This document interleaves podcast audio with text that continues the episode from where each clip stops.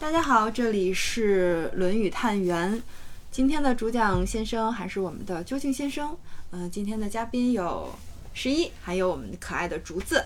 大家好，大家好，嗯那我来读一下吧今天的内容。好的，子曰：“导之以政，齐之以刑，民免而无耻；导之以德，齐之以礼，有耻且格。为什么第一个字是道路的道，却念导呢？这是个通假字，它通引导的导，”那么这句话的意思是什么呢？它讲的是为政的两种方式的对比。那第一种呢，指的是以政来引导，政就是政令，意思就是告诉呃老百姓什么能干，什么不能干，能干到什么程度，不能干什么程度。齐之以刑的意思就是以刑罚来作为。齐之以刑呢，就是说如果老百姓不按这个规矩来，那么就要上刑。哦，犯规矩，犯了不同的规矩，那需要用什么样的刑罚来去警戒人？嗯这是一种方法，正加刑的方式。嗯然后还有一种呢，就是拿德加礼的形式，这两种有一个对比。第一种方式比较冷冰冰的这种管理方式，这不仅仅是说管理国家，管理企业有时候也也是这个样子的。这种管理呢，大家就只讲规矩以及惩罚，没有人情。没有人情，他不需要老百姓或者说员工知道为什么，只需要知道你要遵守什么，以及你不遵守你会遭受什么样的惩罚。像这种统治呢，老百姓状态叫免而无耻。这个无耻不是骂人的啊，它只是形容一种状态。免呢，就是老百姓他平时过日子肯定是要遵守各种规矩的。那老百姓每天的生活的主旨就是，我不想受刑罚，只要你不罚我就可以，叫免。他只求能免于刑罚。他对于这个事情，比如我犯了规矩本身，他是无耻的。无耻的就是他不以为耻，他不觉得这是羞耻。西周末年有一规矩叫“道路以目”，就是说那个时候，呃，国君比较昏庸嘛，老百姓就总是议论他的一些事情，他不希望老百姓议论，他制定一个法律，说老百姓不能说话，说话就要挨罚。老百姓说话就道路一目，就是拿眼神来交流，不说话。那老百姓他不觉得好像我说话是一件多么不道德的事情，他只觉得我说话就要挨罚，仅此而已。他只能掩盖掉一些他不想看到的现实，但是其实他并没有解决这个问题。对，他治标不治本。从现象上来看，好像是下面的人都按照他的规矩去做了，嗯但是基础是在他的高压的统治，比如他手上有这些他能对人刑罚的凭借所在。如果有一天那个东西没有了，那底下的规矩一下就乱了，没有人遵守了。因为大家遵守是因为你能够刑我，能够惩罚我，是基于此我才去遵守你的规矩。就好像有一些公司里面，他就会有各种对扣工资的这个条那个条儿，迟到就扣工资。对，有各种各样的扣工资的条例所在。但是这些员工们，他可能他仅仅是因为你扣我工资我才遵守。那有一天这个公司效益不行了，他连工资都开不出来，更别说扣工资了，他欠工资了，那没有人遵守了。大家都走了，大家不觉得这个规矩本身是一件，就我们用我们现在话说是一件特别人性化的事情啊。就他不是发自内心的拥护这个规矩。如果说一个企业他特别为这些员工着想，然后呢，当发不出来规矩的时候，那这些员工还会特别自觉地去遵守那些规矩，去维持这个公司的运转，因为他得到了尊重。这这就是靠道德、耻这些东西去维持的。他甚至可以自掏腰包。之前好像有个电影啊，易烊千玺演的，叫啥来着？什么笨小孩奇迹奇迹笨小孩儿里面有那样场景。其实电影虽然是一种夸张化的，但它表现的这种人心的力量。嗯就是当这个企业它得人心的时候，这些老百姓在发不出工资的时候，他自己贴钱让公司运营下去，然后让公司撑过去了，最后他们都成功了啊！但是这是那个电影描述的东西啊，但是它可以感动人。感动人意思是说它是有一些共情在的。其实刚才我们已经把后半句的那种状态说出来了。嗯，导之以德，齐之以礼。德呢，就是他推崇什么，嗯，就是大家认为值得学习的。也就是说，一个人他示现出德行的时候，人们会尊重他。齐之以礼，意思就是如果他不按德去，他做一些无德的事情的话，那就会的约束就不是靠刑法，靠的是礼。礼之前咱们也讲了，是说你在你的位置该做的事情。当你不那么做的时候，你自己会内疚，然后身边的人会约束你，这靠的就不是法律，价值观吧，这是它靠的是一种风俗去治理。其实公约。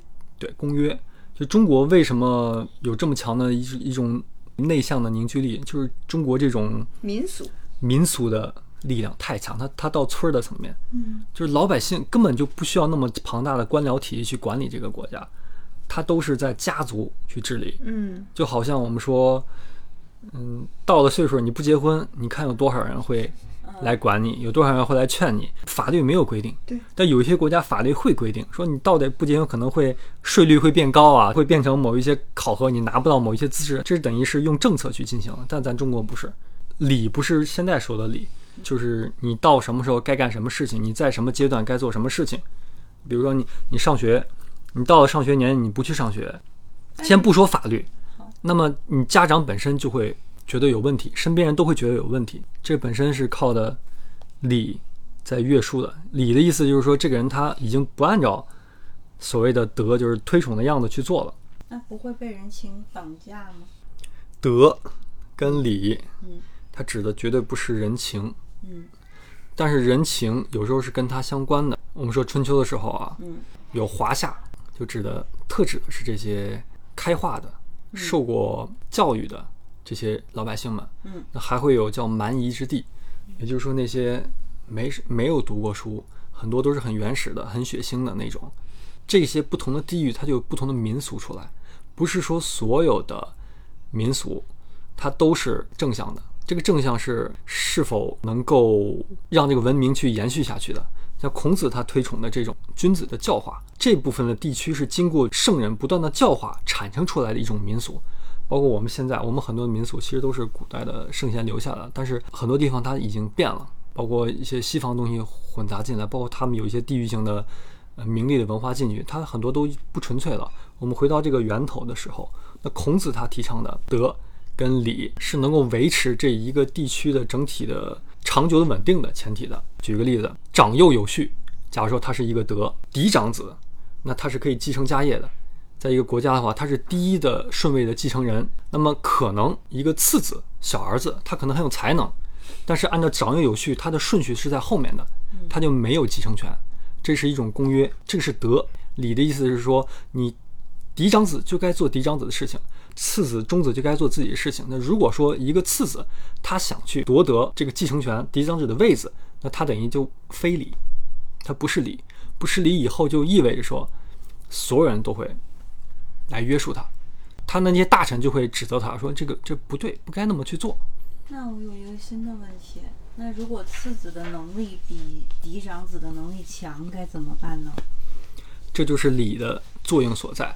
嗯嫡长子继承制其实到后来它已经变了，后世这种次子上位的情况也特别的多，对那就会产生怎么算有能力？那会产生一种分崩离析，比如说多子夺嫡，就是这些次子们每个人都有自己一票官僚体系在拥护他，都认为他有能耐，甚至说有的人会为了包装自己拥护的这个皇子是有能耐的，他会在皇帝面前帮他做各种的修饰，因为他们的皇子跟父亲接触时间也不是那么多的，在那个接触场所，他会教他怎么说话、怎么哭、怎么做事，让皇帝觉得你是有才能的人，就会有大量这种政治斗争、分派系。比如说你有十个儿子，就意味十个儿子是平等的继承权。官僚体系有一些是不得志的，他就可以拥护一个不得志的皇子，那有可能他就能赚大了，这个人就可能就上去了。嫡长子继承这种礼体系里面，大家不管这些才能，因为那时候首先这个才能它靠的不是一个人，它靠着整体的公约，因为有大量的文臣都是在做那个事情的。这个权力是由有大量的文臣体系在支撑的，不是靠这一个人，一个人也无法只手遮天。皇帝，你如果说不干皇帝事情，马上就会被弹劾，还有各种的皇族们在制约着，没法乱来，这就是礼的体系的作用所在。那在这个里面，有耻且格，都会认为这事儿是羞耻的，就不对的。就一个次子，他想去爬到长子上面的时候，他自己就心里是打赌的，他不是觉得这事儿理所应当的事情。那别人在帮他也也知道这个事情不是那么理所当然的事情，心里其实都是虚的。格呢，每个人都有自己位置，像格子一样，各居其位，都是主次有序的。那么老百姓就会是一种自治的状态，明白。其实它讲求的是大家都自觉自愿，自觉自愿做一个更拥护一个更大的目标，而不是管自己一个人的小目标。对比如说我是个次子，我有能力，我就帮长子不就好？我们一起把国家弄好，我们不需要去管你是不是在掌权。而且当一个次子他做到一个次子的本分的时候，嗯这本身就是一个会特别被推崇的，我们就会说他有德。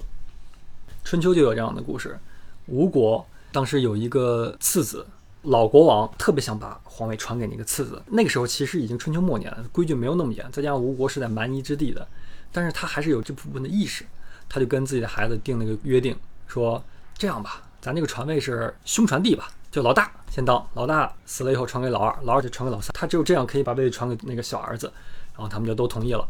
然后老大听说这个事儿以后，都知道次子是爸爸最喜欢的，他是最有才能的，最有德行的。然后老大就跟老二说：“咱俩跑了吧，跑了就没得传了，直接就给他了。”然后他俩就跑了。然后那小儿子一听以后，自己也跑了。你说我怎么能干这种事情呢？这个就该按照次序来嘛。然后他就跑了，跑了以后没办法，必须有人继承。然后那个老大也回来了，老二也回来了。后来真的就是大儿子、二儿子都死了，必须得轮到他了。他还是不要。他说：“那就让大儿子的儿子去当，我我不要这个位置，我根本就不想要这个位置，我就当我的臣子，去好好的去侍奉，服务我这国家国家就好了。”然后他就一直就是这个样子。你要你要逼我当这个国王，我立马就走人。然后他的故事就一直被传下来。这个也挺厉害的，就是其实他们那个规则非常明确，就是只有嫡长子才能继承，嫡长子的儿长子再来继承，所以就是哪怕老大老二都死了，那个老三也不能继承。他不要。虽说当时他有能力，他有威望，全国的那些臣子都认他。